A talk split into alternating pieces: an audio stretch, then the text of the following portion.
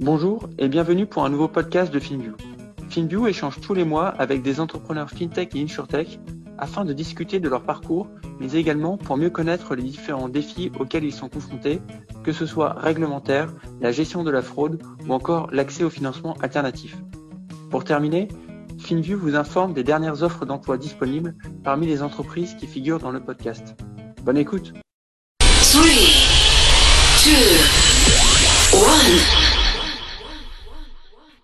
Bonjour Grégoire, c'est un plaisir de t'avoir sur le neuvième épisode de FinView. Ton parcours est intéressant car avant de démarrer Process Out, tu étais bien lancé en tant qu'investisseur avec notamment cinq années chez BPI. Est-ce que tu peux nous retracer ton cheminement et nous dire comment Process Out est né? Salut William, écoute, c'est un plaisir d'être là. Avec plaisir. Euh, mon cheminement, il a été que j'ai toujours eu envie de monter une boîte. Euh, depuis que je suis sorti d'école, euh, j'avais cette, cette envie.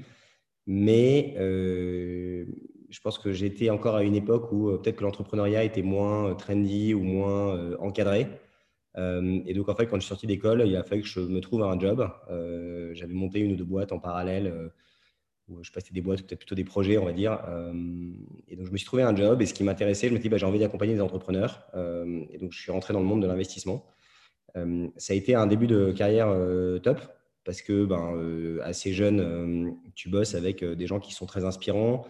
Euh, tu as l'impression, enfin, tu contribues en fait euh, à leur, euh, leur, réflexion de manière très humble, hein, mais tu les, tu, les, aides en fait, que ce soit en les aidant sur des analyses très concrètes, mais qui vont les aider à mûrir leur réflexion, que ce soit juste en fait en parlant avec eux et en essayant de les aider à structurer leur réflexion. Et donc ça a été très très très très enrichissant et j'étais très heureux dans ce métier et puis j'apprenais beaucoup de, mes différents boss. Mais j'avais cette envie et puis à un moment, ben, euh, je me suis dit que quand même les années passées, euh, que j'étais très bien dans ce job, mais qu'il fallait que je me lance.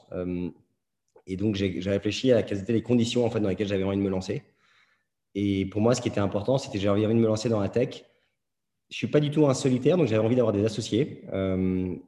il fallait qu'idéalement, ils soient, complémentaires. et j'avais envie que ce soit une, une aventure. et c'était un peu les trois trucs qui étaient, qui étaient importants. Et donc, en fait, Process Out est venu parce que j'ai rencontré mes, associés euh, qui étaient encore en école, à l'époque. Je les ai rencontrés un peu par hasard euh, un event. Et en fait, ils avaient démarré euh, une boîte et j'ai regardé ce qu'ils faisaient. Et c'était, le produit était hyper bien fait. C'était pas forcément hyper bien positionné. C'était pas hyper bien. c'était peut-être un peu en retard sur le marché, mais c'était hyper bien fait. Et donc, je me suis dit à ces gars-là, ils sont, ils sont hyper smart, ils sont sympas. visiblement, ils ont réussi à construire un truc bien.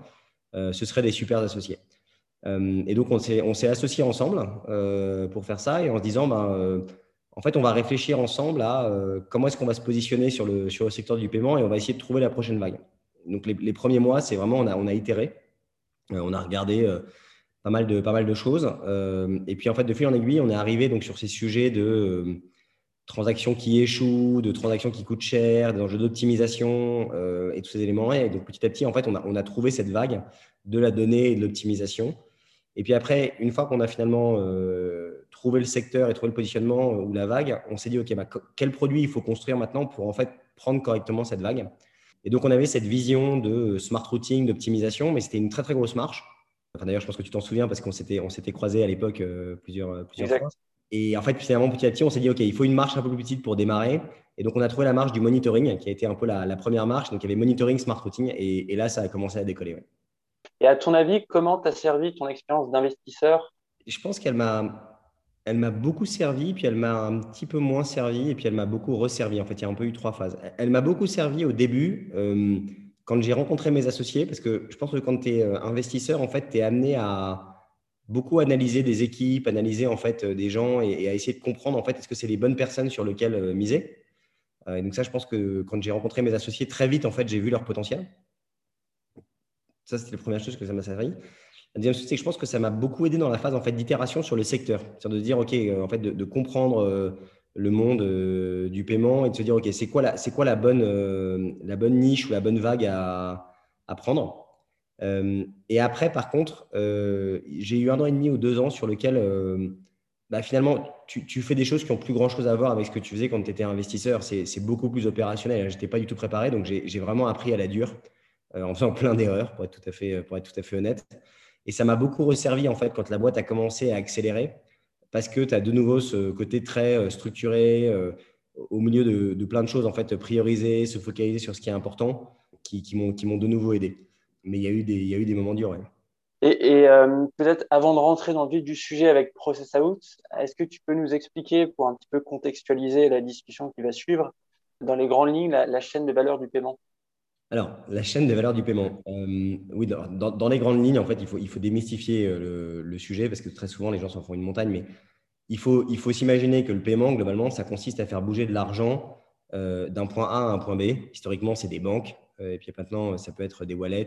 L'idée, c'est de, faire passer de l'argent d'un point A à un point B. Et donc, pour ça, en fait, tu as besoin d'un lien entre les deux points. Euh, donc, euh, par exemple, c'est ce qu'on va appeler les, les schemes. donc, ben, carte bancaire, Visa, Mastercard, où tu peux avoir des systèmes en fait de wallet, on va dire, qui comprennent tout, comme par exemple PayPal ou Alipay. Et puis après, en fait, ce qu'il faut, c'est que bah, une fois que tu as ce réseau qui permet de s'échanger de l'argent, en fait, il faut que le marchand se connecte à ce réseau-là. Et donc ça, c'est le métier en fait du processing et de l'acquiring. Et puis une fois que bah, le marchand en fait peut interagir avec ce réseau, et donc quand il y a un paiement demandé à la banque A de transférer l'argent à la banque B pour faire la transaction, en fait, il faut que les utilisateurs du marchand puissent payer. Et donc ça, c'est ce qu'on appelle les gateways. En gros, pour faire simple, tu as quatre grosses briques. Tu as euh, l'endroit où est stocké l'argent, donc euh, les banques ou les wallets. Tu as les liens entre les deux banques pour qu'on puisse échanger de l'argent, euh, les schemes. Tu as le lien entre le marchand et en fait ce cercle où tu peux t'échanger de l'argent, qui est en général le processing et l'acquiring. Et tu as l'interface que l'utilisateur peut utiliser pour rentrer ses informations de carte et en fait transacter sur un site qu'on appelle la gateway. Voilà, j'ai essayé de le, garder très très simple, mais en gros, c'est ça. Ok, super. Et justement, pour euh, commencer un petit peu sur Process Out, comment vous vous positionnez sur cette chaîne de valeur? Et puis, est-ce que tu peux nous en dire un petit peu plus globalement sur ce qu'est Process Out et euh, nous donner peut-être quelques, chiffres pour, euh, contextualiser? Nous, Process Out, en fait, si tu veux, on vient en amont de cette chaîne de valeur-là. En fait, l'idée, c'était de dire le marchand, euh, quand il grandit, il doit intégrer potentiellement plusieurs systèmes de paiement, il doit intégrer plusieurs providers, il va devoir gérer en fait des flux de transactions. Il y avait en fait quelques challenges pour le marchand qui étaient que euh, bah, la compréhension en fait de comment fonctionne le système et ce qui se passe dedans. Et donc, euh, les gens ne savent pas beaucoup, mais il y a euh, en fait 5 à 10% des transactions qui échouent. Ça peut coûter entre 0 et 3% de processer une transaction, enfin, entre 0,3 et 3 pardon, de, de, processer une transaction. Donc, ça peut être beaucoup d'argent pour le marchand. Donc, en fait, il y avait tous ces enjeux en fait, de comprendre ce qui se passe. Donc, la première chose que ProcessOut faisait avec l'offre de monitoring, c'était en fait d'aider les marchands à comprendre comment fonctionne leur processus de paiement, euh, est-ce que les chiffres sont bons? Est-ce qu'il euh, y a des éléments euh, sur lesquels en fait, il faut optimiser? Et ces éléments-là. Parce qu'avant ça, ils n'avaient quasi aucune info sur ce paiement? Bah, Ils étaient très, très dépendants en fait, de l'information de leurs partenaires de paiement, mais qui, évidemment, pour des raisons X, Y, ne leur expliquent pas forcément toujours pourquoi les transactions échouent ou comment. Plus, même si les providers le faisaient, ils n'avaient pas forcément, entre guillemets, la compétence technique euh, d'analyser cela parce que, bah, en fait, euh, les, marchands, quand tu construis une boîte, tu, te, tu te, essaies de te mettre sur ce qui est le plus important. Euh, et donc, tu ne penses pas forcément à regarder, enfin, tu ne penses pas toujours forcément à aller chercher des problèmes, on va dire. Tu as déjà suffisamment de problèmes à régler. Et donc, le monitoring, en fait, permettait aux marchands de comprendre ça et de quantifier finalement ce qu'il y avait à optimiser. Et derrière, le smart routing aider à optimiser en temps réel. Donc, si tu veux, en gros, c'est comme si avais, tu fais venir un système que tu connectes et qui te dit, OK, bah, j'ai regardé toutes les transactions, il y a X% d'argent qui reste sur la table pour telle et telle raison. En gros, si tu fais ça, ça et ça, je vais pouvoir t'aider à en économiser tant. Et derrière, en gros, on dit au marchand, bah, tu as deux options. Soit tu le fais toi-même, et dans ces cas-là, bah, on aura travaillé entre guillemets gratuitement, mais ça fait partie du jeu. Soit on pense que notre technologie, en fait, elle est tellement user-friendly, elle est tellement bonne, que si tu l'utilises, on va t'aider nous-mêmes à aller faire les optimisations, et nous, on se rémunérait en fait sur les, sur les transactions. Donc le smart routing, du coup, pour euh, finir, il venait en fait se connecter, c'était l'API que le marchand intégrait, et lui, il était connecté à toutes les gateways et tous les processeurs et hackers dont je te parlais. Ok, très clair. Multiprise. Euh, la force du système, c'est qu'en fait, à la base, il n'y avait pas d'intégration technique. Il se connectait en fait via des clés d'API au PSP ou via euh, des exports CSV. Il faisait des analyses. Pas d'intégration technique. Le marchand pouvait démarrer direct. Et après, si jamais tu voulais optimiser, ben là, tu faisais l'intégration technique. Et là, on était vraiment la racine du système. Et globalement, alors dans, la mesure de, ce que tu peux divulguer peut-être, mais pour quelques chiffres sur la TPV ou ce genre de choses pour avoir un ordre d'idée entre peut-être le début et puis euh, plutôt euh, à l'heure d'aujourd'hui Oui, bien sûr. On, on, communique plus trop sur les, sur les chiffres depuis le rachat, mais pour te, pour te donner quelques ordres de grandeur, donc, euh, Process Out, on démarre l'aventure fin 2015. Donc la, première phase d'itération, en gros, 2016 est vraiment une itération. On démarre donc en 2017 les produits de monitoring et de smart routing. Le, le monitoring, donc c'est 2017. De mémoire, on fait 30 millions de transactions analysées en 2017. On fait 500 millions de dollars de transactions analysées en 2018. On fait 10 milliards de dollars analysés en 2019. Et on fait plus de 20 milliards quand on vend en 2020. Et pour te donner un ordre en France, on pensait qu'on voyait passer un peu moins de 10% des transactions en ligne. Euh, et après, on s'était lancé aux États-Unis et euh, on voyait plus de transactions aux États-Unis qu'en France. Donc, en fait, il y a vraiment eu cette courbe euh, dont je te parlais au début, c'est-à-dire un an et demi ou deux ans où on itère, on cherche, on machin, et puis le moment où on trouve, et alors là, on, s'accroche comme des dingues parce que ça décolle. Le paiement, comme tu sais, est en généralement ultra sensible pour les marchands. Visiblement, vu la courbe de croissance que vous aviez, il n'y avait pas forcément de, problème d'adoption, en tout cas à, première vue, mais à de me dire. Euh, est-ce que vous rencontriez des problèmes ou des challenges, on va dire, côté sales, peut-être de la méfiance ou ce genre de choses? Et auquel cas, euh, comment euh, vous approchiez, vous aidiez vos clients par rapport à ça? En fait, c'est marrant parce que, au contraire, je pense que le, commercialement, au début, on a tout mal fait. C'est-à-dire que on, s'est tapé tous les murs possibles et imaginables. au début, les gens comprenaient. Enfin, on a essayé de vendre à des gens qui n'étaient pas nos clients on était trop centré en fait sur ce qu'on faisait, sur ce qu'on voulait faire et pas assez sur ce dont nos clients avaient besoin. Et donc on se disait, OK, on est une boîte tech, on doit bosser avec des jeunes boîtes tech. Mais en fait, les jeunes boîtes tech, elles n'avaient rien à faire d'optimiser leur paiement. Enfin, c'était pas du tout ça leur enjeu.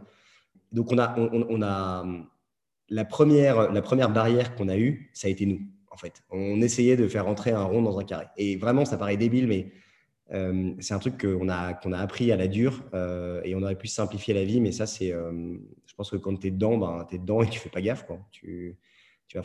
Ah, donc, après, quand on a commencé à parler aux bonnes personnes, donc qui avaient vraiment, entre guillemets, un problème à régler et sur lequel on pouvait vraiment les aider, ça paraît idiot, hein, mais c'est vraiment ce qu'on a fait pendant, pendant, pendant, un an. Quand on, a, quand on a commencé à parler aux bonnes personnes, en fait, là, on a eu deux sujets. On a eu un sujet de de compréhension et de confiance. En fait, on, parlait chinois, c'est-à-dire que nous, on était experts du paiement, on regardait, on parlait des trucs, et les mecs, ils disaient, non, mais attendez, en fait, d'ailleurs, ils ne disaient pas, ils écoutaient juste, puis à la fin, ils ne convertissaient pas. Et donc, c'est là où on a commencé à réfléchir en fait, à toute cette logique de comment est-ce qu'on va euh, vulgariser le paiement, comment est-ce qu'on va aider les gens en fait, à comprendre et comment est-ce qu'on va parler en fait, de leur. on a énormément simplifié notre truc, c'est-à-dire qu'au lieu d'aller expliquer tous les codes d'erreur des transactions, on a dit, attendez, en fait, une transaction, ça échoue pour trois raisons une raison technique, une raison économique euh, ou une raison d'évaluation du risque. Et donc, euh, voilà, on enlève toute la complexité. À la fin, c'est ça, on vous aide à simplifier les sujets. Et, euh, donc, le premier sujet la compréhension. Et ça, ça nous a mis, on a mis un peu de temps à arriver à le régler. Le, produit, petit à petit, s'est énormément amélioré et a énormément aidé ça. Et le discours aussi a changé. Et le deuxième sujet qu'on a eu, c'est le sujet de la confiance. C'est qu'en fait, tu vas quand même voir des gens qui ont un système qui fonctionne à 95 ou 96 et tu leur dis, ah bah ok, en fait, on va tout remettre à plat parce qu'il y a 4% à aller chercher. Mais les gens, ils disent, ouais, mais attends, t'es mignon en fait, parce que tu as l'air très sympa avec euh, ta chemise et ton sourire, mais en fait, euh, là, tu me parles quand même de remettre tout à plat, quoi. Donc, euh, qu'est-ce qui se passe si en fait les 96% ils marchent pas? Parce que moi, mon boss, en fait, il n'est pas au courant des 4%. Et d'ailleurs, moi non plus, j'étais pas au courant. Donc, personne ne m'a demandé d'optimiser. Mais par contre, si jamais je te mets toi et que tu pètes tout mon système, bah, tout le monde va bien voir les 96% qui manquent et qui faisaient le chiffre d'affaires de la boîte. Et en gros, moi, j'ai un problème. Et donc ça, on a mis pas mal de temps en fait à, arriver à, l'instaurer. Et de nouveau, on a énormément en fait adapté notre parcours client dans le produit. C'est-à-dire que typiquement, on a dit, bah, OK, le monitoring, donc télescope, au début, peut-être qu'effectivement, c'est trop sensible de nous donner accès à toutes tes données. Donc, donne-nous la donnée froide sur Excel, anonymisée. On va juste en fait te montrer ce que tu peux faire pour jouer avec l'outil comme ça. Et puis, une fois qu'on t'a montré que c'était bien, en fait, tu sais quoi, donne-nous un tout petit peu de données chaudes. Et on va te montrer, et en fait, on va, te redonner un truc, et on va dire, bah, tiens, si tu nous en donnes plus, voilà ce que tu pourrais avoir. Et après, une fois qu'on a créé la confiance, en fait, laisse-nous nous connecter à ton système. Et OK, on va tout lire en temps réel. Mais en fait, voilà pourquoi, voilà la raison pour laquelle en fait tu nous fais lire ça. Et puis après, en fait, euh, une fois qu'il y avait tout ça, ça a été bah, intègre-nous. Et ben là, après, tu as des, des moments un peu de bol, c'est qu'il y a des gens qui te font confiance et puis euh, ben, tu bosses pour que ça fonctionne. Et euh, une fois que tu as tes premières références, ça, ça attaque. Et c'est pour ça que d'ailleurs, ben, tu vois, les chiffres dont je te parlais, quand tu regardes le, monitoring, en fait, les deux premières années, ben, c'est des années où on construit la confiance et on construit tout ça. Et après, en fait, la confiance, elle est complètement pleine. Les gens nous appelaient en disant, bah oui, j'ai ce sujet-là, en fait, il paraît qu'il faut que je vous parle. Et on disait, OK, bah, il faut que vous nous donniez ça comme données. Et les gens nous a donné. Euh, pareil pour le, pour le routing. En fait, quand tu regardes les chiffres du, du routing, on lance le smart routing en septembre 2018, réellement. Les premiers mois, on route quelques milliers de transactions, puis quelques centaines de milliers de transactions. Et puis, à un moment, bah, en fait, il y a quelques acteurs comme Vente Privée, comme Glovo, qui commencent, et NordVPN, qui commencent à nous faire confiance. Et tout d'un coup, le moment où on passe les millions, enfin le million de transactions par mois, à ce moment-là, on a vu une courbe énorme parce que tous les marchands à qui on parlait, qui faisaient moins d'un million de transactions, en fait, se disaient OK, en fait, ils sont capables de gérer. Et donc là, la, boîte a fait une croissance démente sur l'année 2020, sur, ce, sur enfin, 2019 et 2020, parce qu'on avait cassé ce plafond de verre de la confiance sur ce sujet-là. Donc on en a eu plein, plein des plafonds de verre. C'est un truc, c'est vraiment quand, quand on parle de process out, oui, l'outcome, il est très positif. on, a, on a réussi, on a vendu la boîte, c'était génial mais euh, je ne veux surtout pas donner l'impression de dire euh, c'était facile, euh, on était des génies ou quoi que ce soit. On a fait toutes les erreurs possibles et imaginables, on s'est fait l'Everest par la face nord et on a appris sur le tas. Et je ne veux pas du tout donner le côté, tu vois, c'était des mecs super smart, machin et tout, parce que tu l'entends, en fait, a posteriori, c'est hyper facile de refaire l'histoire. Mais l'histoire, c'est qu'on a fait plein d'erreurs, quasiment toutes les erreurs, et qu'on a juste en fait itéré jusqu'à ce qu'on trouve les bons, les bons sujets. Ok, passionnant. Et, sur votre cible de clients, du coup, euh, tu as, cité quelques noms. Donc, si, je comprends, c'était essentiellement des, on va dire, des grosses PME et pas forcément tech. Ou euh, quel cible finalement a été le, bon match avec, euh, le produit?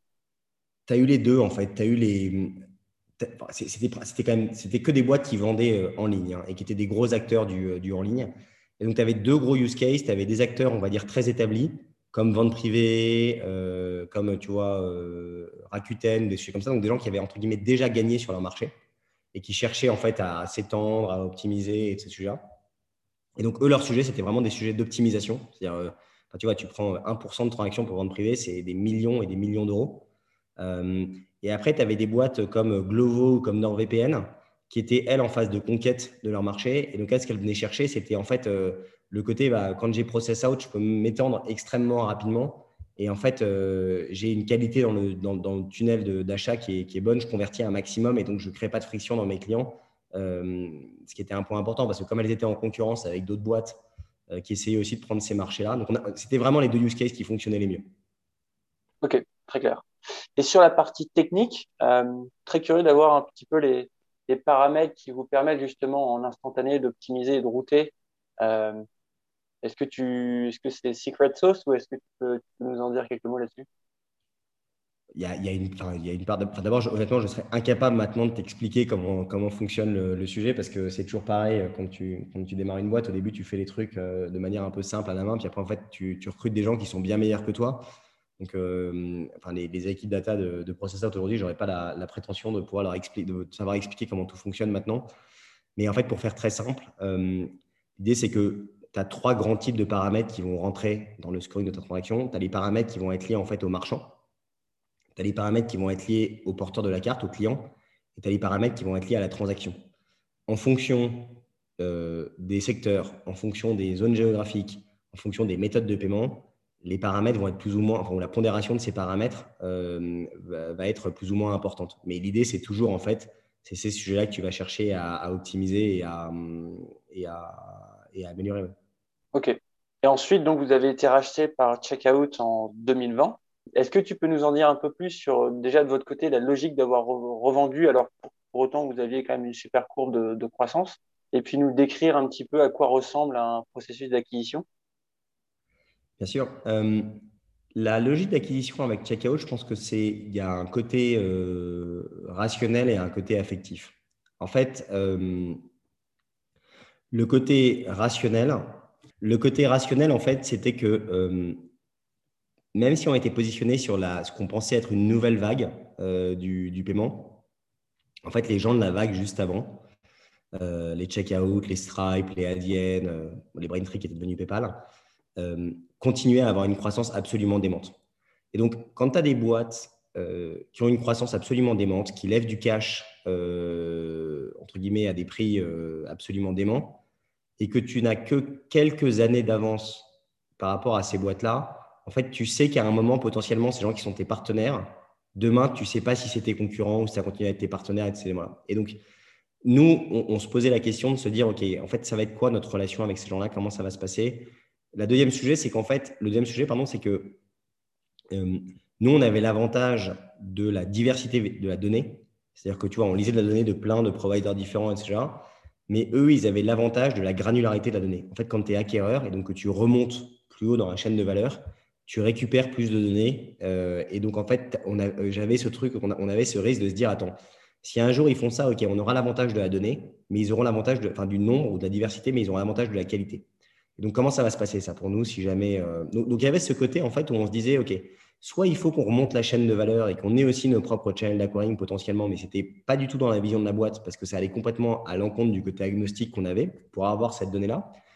Soit il faut qu'on arrive à la récupérer des skins. Donc, tu vois, moi, je discutais pas mal à la fin avec Visa, Mastercard, euh, carte bancaire, enfin les différents providers, mais on était encore petit, c'était compliqué. Euh, soit en fait, il y a un allié, c'est tu t'allies avec euh, ben, ceux que tu penses être très bons, qui ont une vision du monde qui est la même que toi, qui est ouverte, c'est-à-dire qu'ils ne veulent pas forcément faire tout passer par leur système. Donc, ils comprennent ta vague, qui sont prêts à la jouer avec toi, mais qui aussi, en fait, euh, sont sur la vague d'avant. Et Checkout, c'était ça. Et donc, c'était un très, très bon, euh, un très, très bon allié, en fait, dans ce logiciel-là. Le deuxième truc, c'est qu'il y avait une part affective, c'est que, en fait, Checkout, euh, depuis le début de Process Out, avait toujours été un partenaire extrêmement présent. On avait gagné des gros deals ensemble. ils nous avaient énormément aidés sur tu vois, notre compréhension de l'environnement, sur, euh, nous avait un peu mentoré sur comment tu montes une boîte et ces là Et donc, on avait un lien affectif très, très fort avec, euh, avec ces gens. Et en fait, du coup, ben, euh, assez naturellement, quand ils, ont, quand ils ont levé beaucoup de beaucoup d'argent, en fait, ils sont, ils sont venus nous voir, ils nous ont dit, écoutez, on aimerait faire quelque chose d'un peu plus ambitieux avec vous.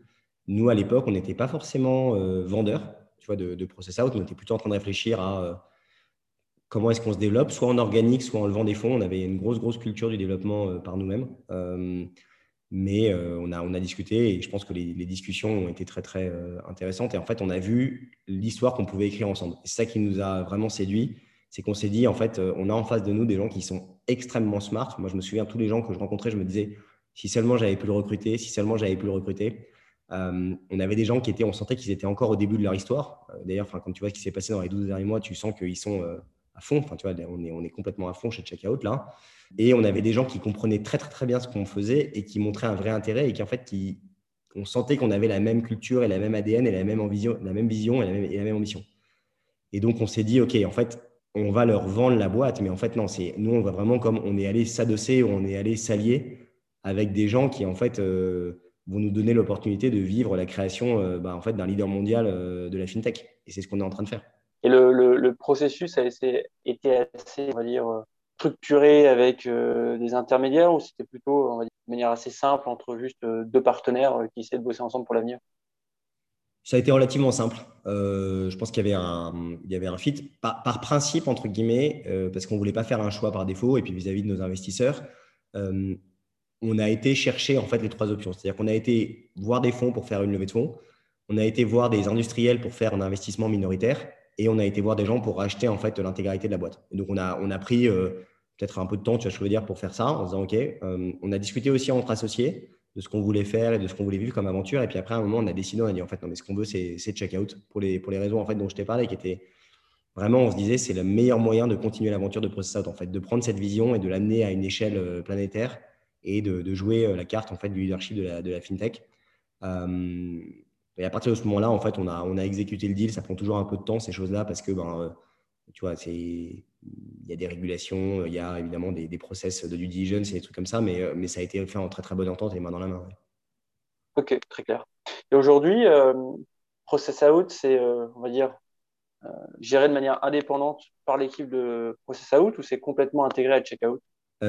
Alors, tu as tu as un peu des deux en fait, parce que donc Process Out par définition a euh, un aspect agnostique. Euh, et donc en fait, on a, on, a gardé une certaine indépendance euh, de Process d'un point de vue produit, d'un point de vue données, d'un point de vue en fait tous ces éléments-là, pour justement ne pas perdre cette, cette valeur-là et pour ne pas, pas biaiser la proposition de valeur. Ensuite, bah, tout ce dont on avait réfléchi à ce qu'on pouvait faire avec, avec Checkout, en fait, on, a, on a commencé à le mettre en place. Et donc, comment est-ce qu'on peut améliorer, nous, nos algorithmes avec de la donnée, euh, tu vois, acquéreur? Comment est-ce qu'on euh, on peut potentiellement améliorer aussi l'expérience de certains marchands de checkout euh, avec bah, en fait, nos analyses de monitoring de... Donc, il y a tout ça. Et puis après, en fait, au niveau des équipes, on a énormément recruté en fait chez Process Out. Donc, dans la, dans la je sais pas si peut appeler ça la business unit ou le, ou le produit Process Out, on a, on a, beaucoup recruté. Et puis, on a des équipes de Process Out qui sont parties en fait travailler, tu vois, ou prendre des jobs en fait chez Checkout parce qu'on voulait vraiment créer ce, ce, pont, entre guillemets, entre les, entre les deux boîtes, tu vois, et, pas rester genre juste une filiale dans un coin ou quelque chose comme ça. Ok. Donc maintenant, euh, toi, tu as rejoint les rangs de Checkout en tant que Head of euh, Strategy. Est-ce que tu peux nous en dire un petit peu davantage sur Checkout? Et est-ce que tu peux nous dire un petit peu plus concrètement ce que ton rôle implique au sein de la boîte? Écoute, Checkout, ça fait partie de ces, de ces entreprises qui sont fantastiques à tout point de vue, en fait. Elles sont, elles sont fantastiques parce que d'abord, tu as, as, des gens fantastiques. Et tu vois, le, management de cette boîte, le leadership de cette boîte, c'est des gens qui sont absolument euh, euh, passionnés euh, par en fait l'aventure qu'ils sont en train de vivre. C'est des gens qui sont extrêmement intelligents et pragmatiques. Donc, tu vois, par exemple, ils ont accepté pendant très, très longtemps d'investir dans le produit, d'aller vraiment maîtriser complètement la chaîne de valeur. Et aujourd'hui, le fait qu'on possède, ce qui est très rare en fait dans le monde du paiement, mais que toutes les briques techniques euh, en fait du paiement expliquent une partie du succès de checkout en fait, cette capacité à aller très profond dans les systèmes et vraiment à maîtriser tout et cette maîtrise euh, technologique. La, deuxième chose, c'est qu'en fait, c'est des, des gens qui ont un mindset de croissance, pardon, qui, est, qui est absolument euh, fascinant. En fait, c'est des vrais entrepreneurs. Donc, ils sont toujours en train de se demander, OK, en fait, c'est quoi la prochaine étape? Ils ne se reposent jamais sur leur laurier, ils sont toujours en train de, chercher le prochain. Euh, et donc, euh, ils, ont ce, ils ont ce côté absolument génial de, dire que tout est possible, en fait, et de repousser euh, tu vois, les, barrières une par une. Et cette année, ça l'a montré. moi, je suis arrivé dans la boîte il y a 12 mois, on était un peu moins de 400, on est plus de 1000. Entre-temps, on a fait deux levées de fonds. Tu vois, et, rien n'est impossible. Enfin, je, je, riais l'autre jour avec des copains parce qu'on parlait du travail en remote, machin et tout. Et moi, je leur dis, bah, en fait, moi, l'équipe RH de, de, de Checkout, euh, ils ont déjà passé tous les bureaux en remote, tous les trucs, mais en plus de ça, ils continuent à recruter 30 personnes par semaine. c'est de la folie, tu vois. Et, c'est sûr que, ben, euh, oui, Louis, tu vois, qui est le, qui est le DRH euh, de, de, la boîte, moi, j'ai une admiration et un, et un, respect pour lui qui est génial parce que le gars, il est super humble, il est super sympa et tout. Mais enfin, la réalité, c'est qu'en 2020, le gars, il a recruté quasiment 750 personnes et qu'il a géré euh, une boîte euh, en fait de 400 personnes et puis 1000 personnes complètement en remote et que tout ça tourne à fond et que ça fonctionne et que tous les employés sont contents et tout. C'est fascinant quand tu y penses. Et donc, tu vois, et, quand tu as la, chance de bosser en fait avec que des gens comme ça, euh, qui sont, tu vois, hyper humbles, mais qui sont aussi hyper, ouais, forts, bah, c'est génial. Donc, ça, c'est le premier truc, tu vois, qui est top chez, chez Checkout et qui explique, je pense, le, succès de cette boîte. C'est, tu vois, je pense que Guillaume, qui est le fondateur, il a, il a une force incroyable, c'est que, un, il a très bien compris euh, comment fonctionnait le marché et comment il être positionné, mais aussi il s'est extrêmement bien entouré. Et il, a, il, il, y a un nombre de gens qui ont grandi autour de lui dans cette boîte, qui sont rentrés jeunes et qui ont, qui ont pris des postes, entre guillemets, clés et qui ont, qui ont fait ouais, des, des croissances exponentielles en termes de compétences. C'est, tu vois, quand ça arrive une fois, tu te dis, OK, peut-être qu'il a eu de la chance. Quand en fait, ça se réplique dans beaucoup, beaucoup de postes, tu te dis en fait, ce gars, il est très, très, très bon pour recruter des gens et pour les faire grandir. Euh, et en fait, pour savoir quand ils sont tu vois, prêts pour parier sur eux et leur donner des responsabilités. Et euh, donc, ça, c'est le premier truc, je pense, le côté humain chez Checkout est assez fascinant. Le, deuxième sujet, c'est en fait, euh, c'est le produit et la tech. Enfin, ils comprennent très, très bien. Et donc, en fait, tu as, aujourd'hui un actif qui est positionné sur le bon marché avec le bon produit. Comme le marché est en croissance, bah, en fait, euh, c'est absolument génial. Hein. Euh, si tu veux, tu as une fusée avec deux réacteurs. Tu as le produit qui est super, donc qui déjà, en fait, te prend des parts de marché normalement, mais en plus, le marché qui explose. Et donc, ben, euh, tu as un double effet qui se coule, pour, rappeler la pub de l'époque. Et puis, le, troisième truc, je pense hum, qu'ils ont, c'est ce, l'humilité de se dire on est toujours jour zéro et on est très loin d'avoir gagné. Et donc, ça, c'est vraiment un truc que tu retrouves chez toutes les équipes ouais, tu vois, la boîte maintenant, elle a fait là, sa deux levées de fonds cette année, il y a plein de trucs et tout, mais en fait, tout le monde est encore, euh, c'est chapter zero, quoi. On, n'est qu'au début de l'histoire, euh, on y va, et donc tu as à la fois cette, euh, cette foi dans la capacité de ce que tu peux faire et cette humilité de se dire, je suis en train de jouer une partie pour gagner, mais j'ai pas gagné. Et, toi, en tant que head of strategy, tu vois, concrètement, c'est quoi C'est de regarder pour des, opportunités M&A ou comment ça se concrétise un peu sur le day-to-day bah, globalement, moi, j'ai trois, euh, trois missions. En fait, j'ai une première mission qui est tout ce que tu peux appeler de la market intelligence. Donc, en fait, c'est d'aider la boîte à comprendre son environnement, euh, d'aider la boîte à comprendre en fait les dynamiques bah, du, du, secteur du paiement, d'aider la boîte à comprendre en fait les marchés dans lesquels elle opère, euh, d'aider la boîte à comprendre qui sont ses partenaires, ses concurrents, tu vois, comment évoluent aussi leurs clients. Donc, ça, c'est une première chose. J'ai une deuxième chose qui est vraiment, en fait, aider la boîte à atteindre ses objectifs. Et donc, c'est vraiment là des logiques peut-être plus opérationnelles qui est de dire, en fait, ben, tu prends un plan, tu regardes dans le plan ce qui est important pour le réussir. et derrière, en fait, tu structures des initiatives ou des projets euh, ou t'aides des gens qui ont déjà en fait des projets en place pour être sûr que ça se, ça se passe. Donc c'est très très opérationnel. Puis après, j'ai une troisième sujet qui est effectivement ce que tu disais, à savoir euh, ce qu'on appelle le corps dev. Donc c'est tout ce qui sont les investissements, le M&A. Euh, et enfin, avec maintenant que tu as un peu plus de recul sur l'aventure Process Out, quels sont, tu vois, selon toi, les plus grands apprentissages, peut-être en tant que juste personne et entrepreneur, au travers de, l'aventure? Écoute, euh, bah, ce, sont les miens, donc après ça va être, euh, enfin c'est entre guillemets en toute humilité, dans le sens où euh, peut-être que d'autres gens auront d'autres trucs, mais moi je pense que le premier truc que j'ai que j'ai appris, c'est en fait le secteur dans lequel tu rentres et les gens avec lesquels tu rentres, c'est déjà une grosse partie en fait de ton succès ou de ton échec. Tu vois, process out, moi j'aurais pas eu mes associés. Et ça n'aurait pas été sur le secteur de la fintech qui était en plein boom. En fait, ça n'aurait pas forcément été la même histoire parce que il y a beaucoup du succès de Process Out qui est lié en fait aux interactions que moi j'avais avec mes associés et tu vois de ce que eux me renvoyaient aussi. Euh, c'est loin d'être un succès euh, individuel en fait. Euh, tout seul, je n'aurais jamais fait ça. Et deux, en fait, je pense que le secteur du paiement et de la fintech avait une telle dynamique que si tu regardes en fait l'histoire, euh, bah, en fait, c'était le bon moment, c'était le bon secteur. Et tu vois, même sur la sortie, en fait, c'est parce que tu as toute cette dynamique-là que tu sors comme ça aussi rapidement et sur ces éléments-là. Donc, ça, c'est le premier enseignement, je pense, qui est, qui est clé c'est euh, qu'il faut rentrer sur le bon secteur et sur les, avec les bonnes personnes. c'est vrai que moi, quand parfois, tu vois, je discute avec des gens, je me rends compte que, bah, en fait, ils ne sont pas sur le bon secteur ou qu'ils ne sont pas avec les bons associés. Et du coup, je, je me dis, pour moi, je me dis, tu, vas, tu, vas dans le mur, en fait. Tu peux faire tout ce que tu veux, tu peux, tu peux bosser comme un dingue. Euh, en fait, euh, tu, tu, vas, tu vas pas y arriver si tu n'as pas, les bons, si pas les bons alliés. Euh. Ça, c'est le premier truc. Le deuxième sujet, je pense que c'est ce qu'on a appris vraiment à la dure, parce qu'il y a eu un an et demi, tu vois, ou deux ans où globalement, on s'est bien pris tous les murs. C'est essayer pas de vendre un truc à des gens qui n'en ont pas besoin. C'est-à-dire que c'est pas parce que tu es une boîte tech ou une startup en fait que ton client c'est forcément ton voisin startup ou ton voisin boîte tech. Et vraiment, ça paraît idiot et à chaque fois que je le dis, ça me fait un peu marrer, mais vraiment on l'a fait cette erreur et on l'a répété des dizaines de fois. Enfin, je me, je m'en vois encore avec euh, Cyril, qui était donc un de mes associés euh, en scout, se dire allez ouais, on va encore se faire euh, un entretien avec une startup et tu vois, cette fois-ci on va arriver, on va lui vendre le truc et puis on lui ressortait la même chose. Les mecs ils nous regardaient avec les mêmes sourires et à la fin ils nous rappelaient pas. Et parce qu'en fait avec le recul, mais les mecs ils n'avaient pas besoin de nous en fait et donc on lui parlait d'un truc donc il ouais ok donc on lui avait dit qu'on était sympa donc il nous avait reçus et voilà.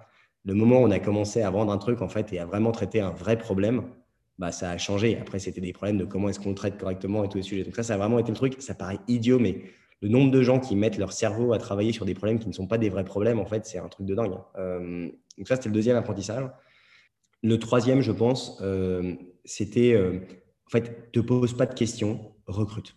C'est vraiment un truc, c'est, en fait, va trouver des gens qui sont meilleurs que toi, va trouver des gens qui vont Ça ne veut pas dire qu'il faut le faire trop vite. Commence par te taper les murs, commence par gérer le problème mais assez rapidement, en fait, va chercher des gens qui vont amener de l'énergie, qui vont amener euh, tout ça. Enfin, quand je vois l'impact qu'ont eu euh, des Rémi, des Alex, euh, tu vois, ou même ou Valéria sur, sur Adata, quand tu vois, je vois l'impact qu'ont eu, enfin, qu'a eu Pierre dans le produit, enfin, je ne vais, pas citer toute la boîte, mais en fait, ces gens qui sont arrivés à un moment où honnêtement, on n'avait pas forcément les moyens de les recruter. on a pris des paris, on a coupé nos salaires et trucs-là, mais heureusement qu'on l'a fait en fait, parce qu'ils ont délivré tellement de valeur après et donc, tu vois, il faut que tu renforces ton équipe. Tu es beaucoup plus fort avec des gens en fait en dessous pour t'aider que, tout seul à essayer de régler tous les problèmes. C'est un peu les, tu vois, les trois, quatre trucs que j'ai appris et que je referai si jamais je, si jamais je remonte une. Il y a un, dernier truc, je pense, qui est hyper important et qui, qui moi, me tient à cœur que les gens retiennent, c'est que euh, quand moi, je montais ma boîte, j'écoutais beaucoup de podcasts, je lisais beaucoup de trucs, tu vois, sur des gens qui euh, te disaient, euh, ouais, j'ai monté ma boîte et puis je l'ai développée et puis je l'ai revendue. Et donc, tu te disais, euh, du cœur parce que c'est vrai, tu vois, moi je me passais des disais pourquoi j'y arrive pas, quoi, qu'est-ce qui se passe et tout. Et en fait, euh, c'est très bien d'écouter des podcasts, c'est très bien de lire des bouquins, c'est très bien tout ça et tout. Il faut jamais oublier que les histoires sont hyper faciles à raconter à posteriori, tu vois. Et donc moi, l'histoire de Professeur, je peux raconter de manière hyper smooth euh, et dire, euh, voilà, en fait, la vraie histoire, et tu l'as dans toutes les boîtes, euh, c'est qu'il y a cette phase d'itération qu'il faut être prêt à aller. La seule chose bien, je pense qu'on est faite chez Process Out, c'est de jamais avoir lâché. Euh, mais tu vois, la phase d'itération, il y a quelques gens parfois qui tombent très vite sur, un, tu vois, sur une opportunité nickel, ils tombent sur le bon marché avec les bons clients, le bon produit, machin, au moment, mais la majorité des gens, en fait, ils itèrent, ils prennent des murs, ils continuent. Euh, et tu as ce système où bah, tu apprends en fait de tes échecs, comme quand tu as appris à marcher, et au bout d'un moment, ça, ça, fonctionne, et là, tu t'accroches et tu, tu, délivres. Mais le, le truc, c'est que je pense que moi, c'est ça le conseil que j'aurais aimé avoir quand j'ai démarré. C'est oui, écoute les podcasts, lis les bouquins et tout, mais n'oublie jamais que l'histoire est racontée a posteriori et que dans le détail, elle est plus erratique que euh, l'élément très linéaire euh, du gars qui te dit bah oui j'ai connu ce secteur là parce qu'en fait j'avais fait ce truc là là puis après j'ai eu cette opportunité puis j'ai rencontré ce gars là et puis j'ai monté ce produit puis j'ai trouvé ce client puis ça a explosé c'est devenu une licorne ok. Bah, écoute super clair top. Bah écoute merci des insights. C'est top de t'avoir avec nous. Bah oui c'était un plaisir. Écoute à bientôt